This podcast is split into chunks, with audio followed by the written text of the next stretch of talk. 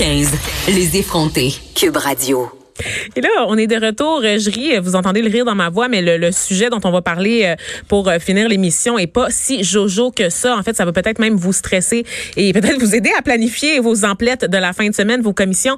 On parle des tablettes là, qui se vident en ce moment là, à cause de la, la crise ferroviaire qui perdure, comme je vous le disais euh, en début d'émission. je voulais faire un état des lieux avec Sylvain Charlevoix, Charlebois, pardon, qui est spécialiste du commerce alimentaire à l'université de Dalhousie.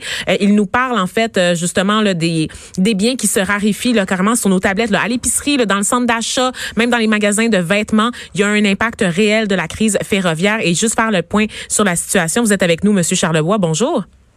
Bonjour. Oui, ben ça m'a étonné en fait cette nouvelle-là de savoir que euh, on pourrait dès ce week-end être affecté là, par des tablettes vides à cause de la crise là, euh, qui se passe là, dans le reste du pays.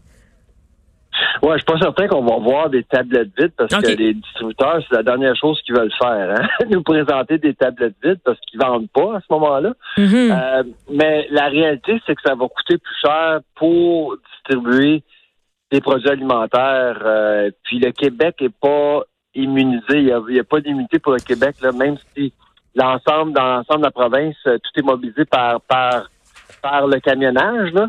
Euh, mhm. Le camionnage risque de coûter plus cher parce que les camions sont demandés à, en fait, pour, euh, pour couvrir l'Ontario, l'Atlantique aussi.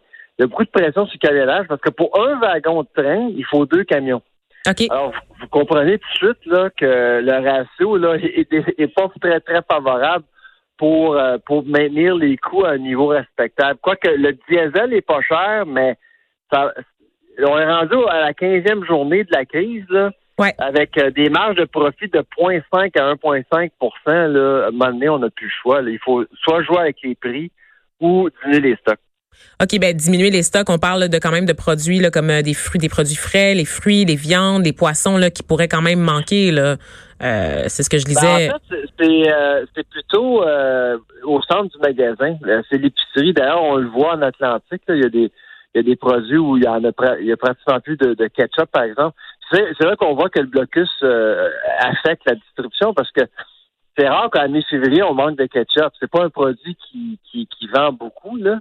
Euh, le jello, les mix de gâteaux, les boîtes de céréales, euh, on, voit des trous sur les tablettes un peu mm-hmm. partout. Là. Donc le centre, le centre du magasin risque d'être affecté en premier parce que actuellement, on, on importe beaucoup de des États-Unis et du Mexique.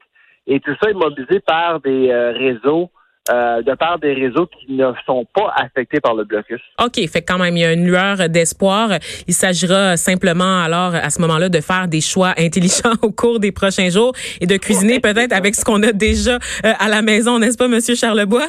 Donc, euh, c'est tout le temps qu'on avait. En fait, c'était juste pour faire un petit tour d'horizon de ce qui nous attendait pendant la fin de semaine. Je vous remercie d'avoir pris la peine de me jaser quelques minutes. C'est ce qui conclut également l'émission. Donc, merci d'avoir été avec moi aujourd'hui. Je voulais remercier Maxime Maxime Lacasse à la mise en onde et Frédéric Moccol à la recherche.